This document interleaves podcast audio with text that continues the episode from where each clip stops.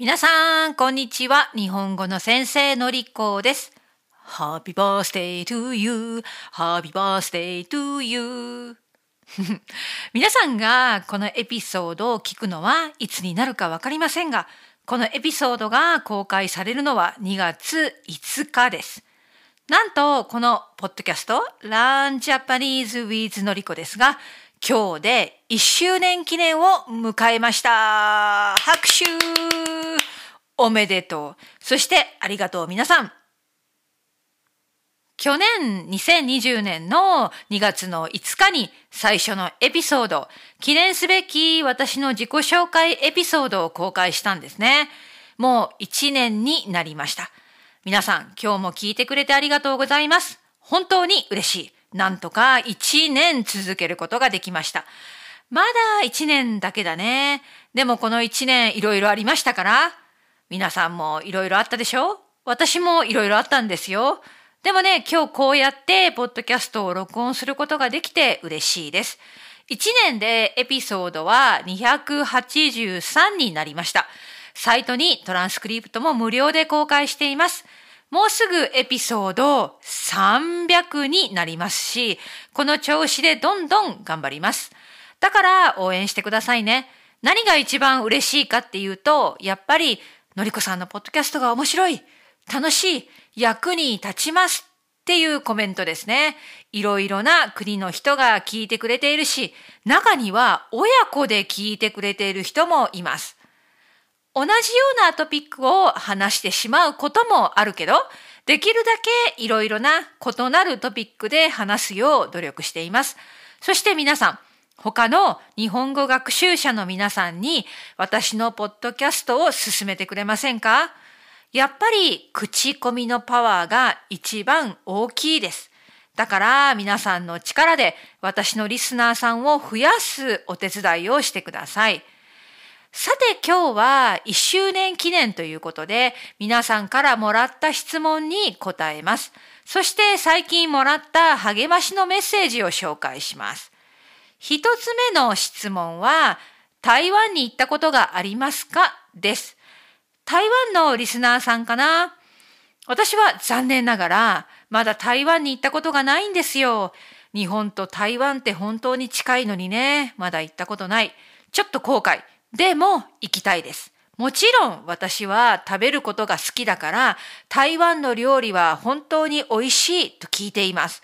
だから台湾に行ったらいろいろなフードマーケットに行って毎日いろんな料理をたくさん食べたいです。はい。じゃあ次の質問は日本語を話すときにどうやって人前でうまく話せますか？という質問です。いい質問ですね。これみんなそう思いますよね。日本語で話すときに、そして他の人の前で話すときに、めちゃくちゃ緊張しませんか？私もですよ。私は英語や韓国語を話すとき、本当に緊張します。時々、テンパって文章がめちゃくちゃになって、自分でも何を言っているのかわからなくなる。そんなこともよくあります。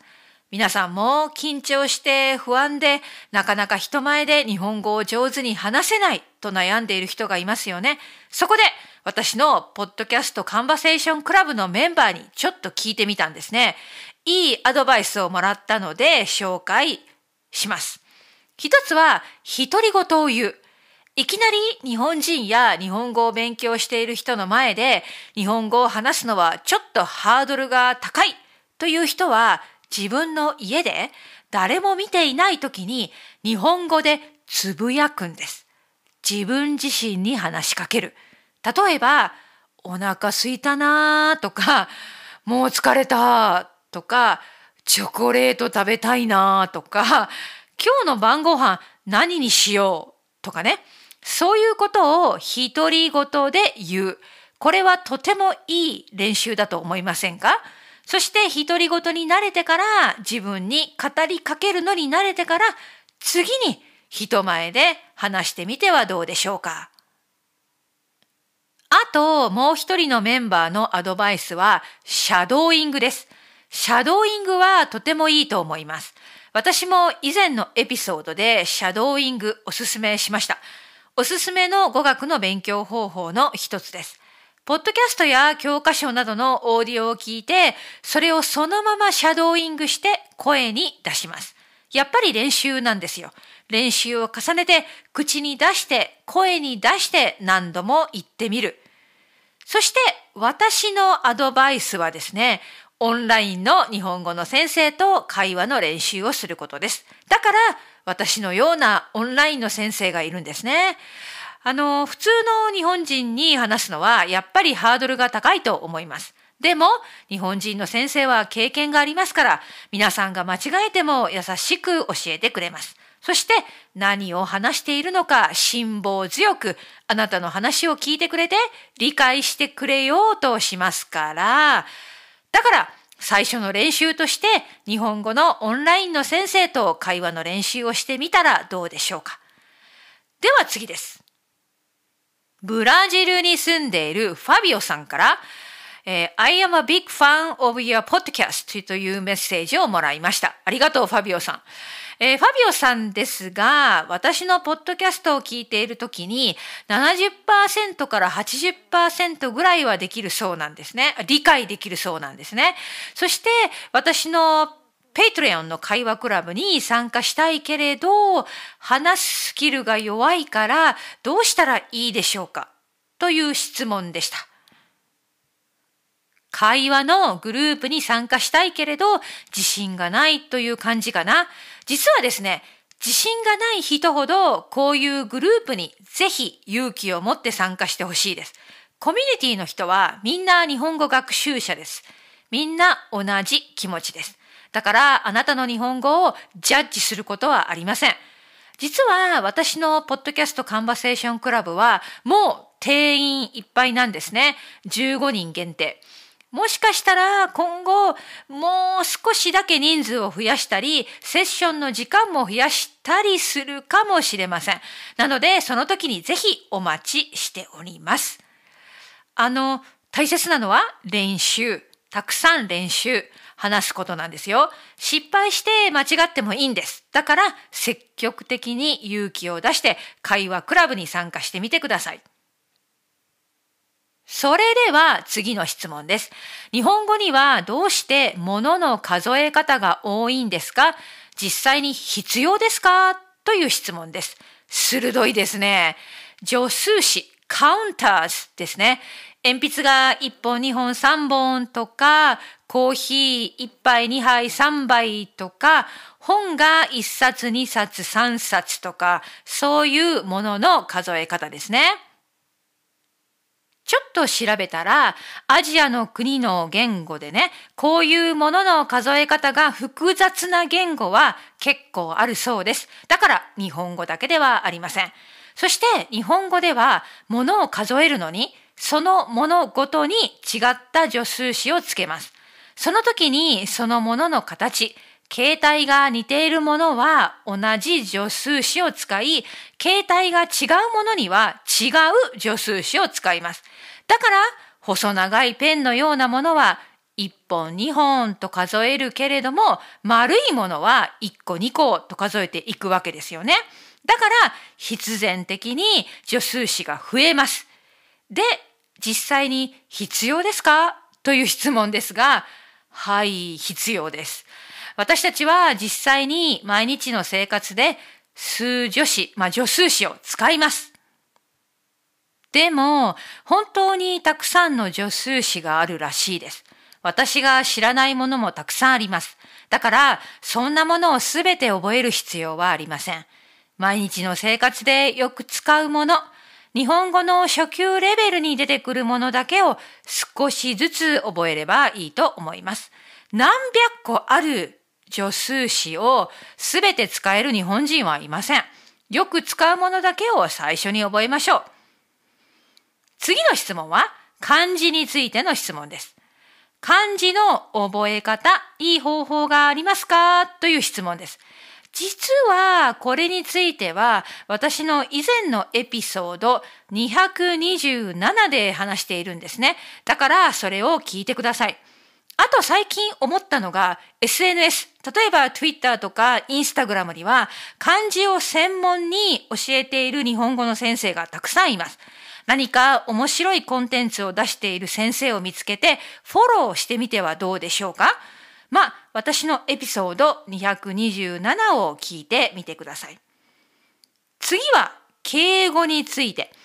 敬語って日本人にも難しいんですか？という質問です。はい、難しいです。私は今、日本の会社で働いていないし、一人で働くフリーランサーで、他の日本人と話すことがあまりありません。だから、敬語上手じゃないです。日本の本屋さんに行けば、日本人の社会人向けの敬語を勉強する本がたくさん売られているぐらいです。だから、敬語は日本人にも難しいです。つまり、皆さんにとっては、もっと難しいということになりますね。では、次は質問じゃないんだけれども、私への嬉しい励ましのメッセージを送ってくれた人が何人かいるので、そのメッセージを読んでみます。えコーディさんという方から、Just want to say thank you so much for your podcast and transcript というメッセージをもらいました。ありがとう。トランスクリプトを作って本当に良かったです。最初は必要ないと思っていましたが、作り始めてから結構たくさんの人がトランスクリプトはとても役に立ちますとか、実際にトランスクリプトも読んでいます。読む練習にもなります。というフィードバックをもらっています。そしてボランティアの方、ドナさんとマリアさんがトランスクリプトを作ってくれています。お二人に作ってもらったものを私はもう一度チェックをしています。時間がかかる作業です。だから改めて私からドナさんとマリアさんにもありがとうと言いたいと思います。そしてナンシーさんという方、一年間おめでとうございますというメッセージをくれました。ありがとう。はい、これからも頑張りますよ。あとはですね、マレーシアのクアラルンプールで今大学生として勉強している中国出身のアレックスさんからのメッセージですね。素敵なメッセージをもらったんですけれども、全部は読みません。一部だけ紹介します。自分にとってのりこ先生のポッドキャストは一番いいと思います。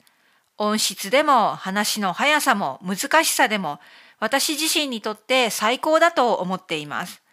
まもなく私は期末試験を受けるんですが、過去数週間ちょっと日本語の勉強を優先しませんでした。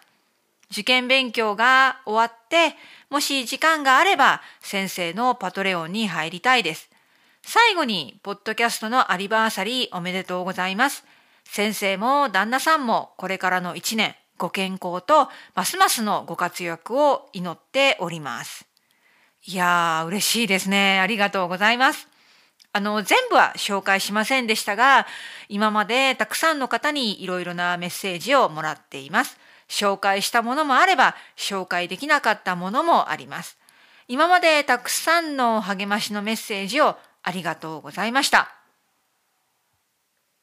本当にね、信じてください。毎日たくさん日本語を聞けば聞くほど聞けば聞くほど本当に日本語は上手になります。本当に、本当です。嘘じゃない。ということで今日は、まあ、今日も楽しく聞いてくれたかな？えー、 Patreon の限定メンバーには1周年記念のビデオをシェアするつもりです。限定ビデオに興味があったら Patreon に参加してください。えー、Vlog 風の動画も、えー、 Patreon で限定公開しています。じゃあ、またね。私はこれからも頑張ります。バイバイ。